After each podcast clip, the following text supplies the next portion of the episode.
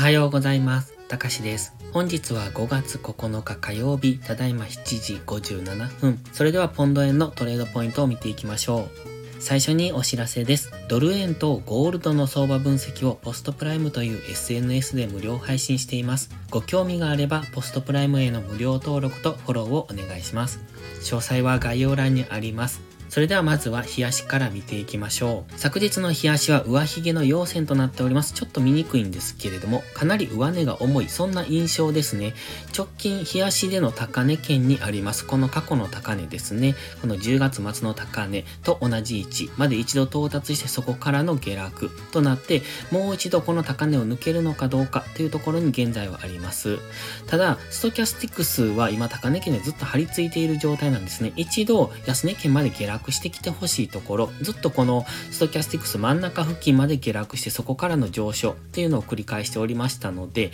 上昇の勢いが強いのはわかるんですが、そろそろそれも息切れかなという風な感じもしてきますので、一度大きめの下落ですね。GMMA 付近まで下落、ストキャスティクスが安値圏ぐらいまでの下落っていうところを見ておくのがいいと思います。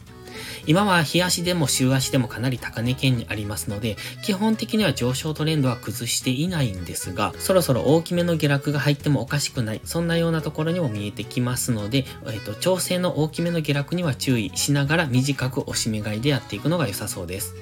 チャンネル登録してね。では4時間足です。4時間足も GMMA は上向きなので基本的には上昇トレンド中なんですが昨日はほぼほぼ動けずというところですね。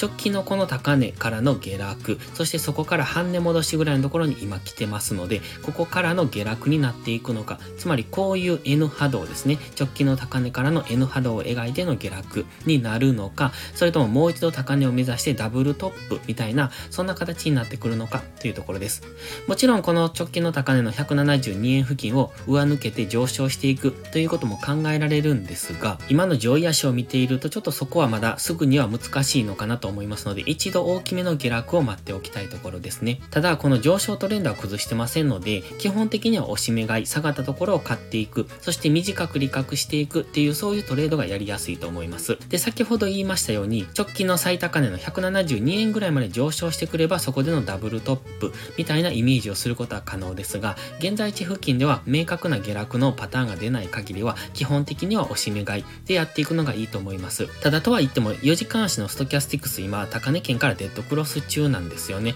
この過去の高値圏からの下落っていうのは5月の上旬からの下落になるんですが、チャートを見ましても最高値からの下落となっております。で、現在同じようにストキャスティクスは下に垂れてきてますので、やはり比較的大きく下落する可能性は見ておきたいですね。まずは GMMA 付近までですね、そこで反発できるかどうかっていうところを見ておくのがいいと思います。では1時間足です。4時間足の GMMA までは少し距離があったんですが、1時間足は今 GMMA に張り付いてきてますね。そしてそこで反発がしきれない状態、つまり上値が重くなっております。昨日は一度上昇したんですが、このフィボナッチリトレースメントの61.8%っていう白いライン、170.694。これが直近の最高値から、あの直近の安値に引いたものなんですが、そこが意識されて今下落してきてます。ますというか上値が重い状態ですね。まだ今は1時間足の gmma にサポートされてますので、ここで若干ながら反発をしそうな、そんな雰囲気にはあるんですが、かなり上値が重いということで、ここからは1時間足の GMMA を下抜ける可能性を考えておきたい。ただ基本的に1時間足も4時間足も上昇トレンドを崩してませんので、下がったところを買っていくというスタンスがいいんですけれども、やはり昨日の動きを見ていると上値がかなり重そうですので、一旦の下落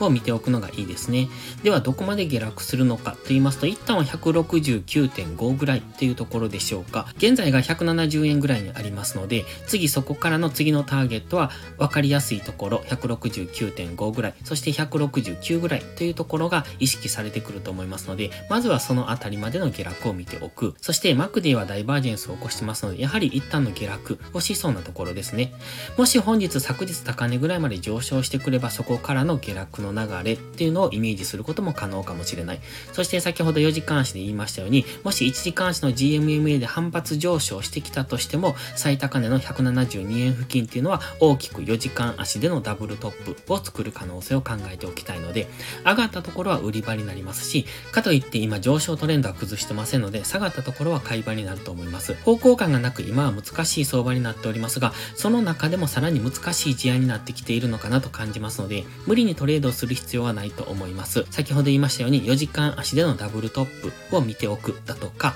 1時間足ですと昨日の高値ぐらいまでを待っておくだとか、そういった分かりやすいところまで来るのを待つのが今はいいと思いますので、かなり難しくなってきてますので、優位性のないところでトレードをすると資金が減る一本になりますので、今は様子見、もしくは分かりやすくなるところまでしっかり待つということが大切です。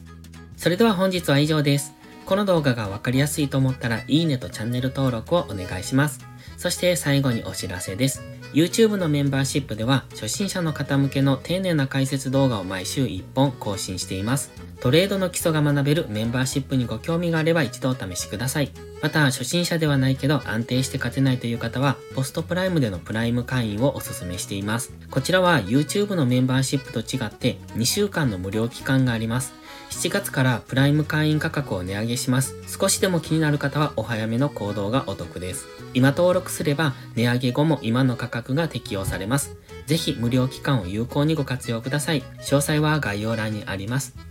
それでは本日も最後までご視聴ありがとうございました。たかしでした。バイバイ。インジケーターの使い方解説ブログを書きました。GMMA、ストキャスティクス、 MACD の使い方について詳しく書いてます。まずは一度目を通してみてください。きっとスキルアップのお役に立てると思います。インジケーターは何気なく表示させるのではなく、理解して使いこなすことが大切です。また、インジケーターを使ったエントリー手法のテキスト販売を始めました。こちらは初心者から中級者向けですが、初心者の方向けの初級編もご用意しています。勝つための聖杯なんてありません。だからこそ地味にコツコツとスキルを積み上げていくものです。このテキストはそんな方のお力になれると信じています。せっかく FX を始めたのですから明るい未来を夢見て頑張りましょう。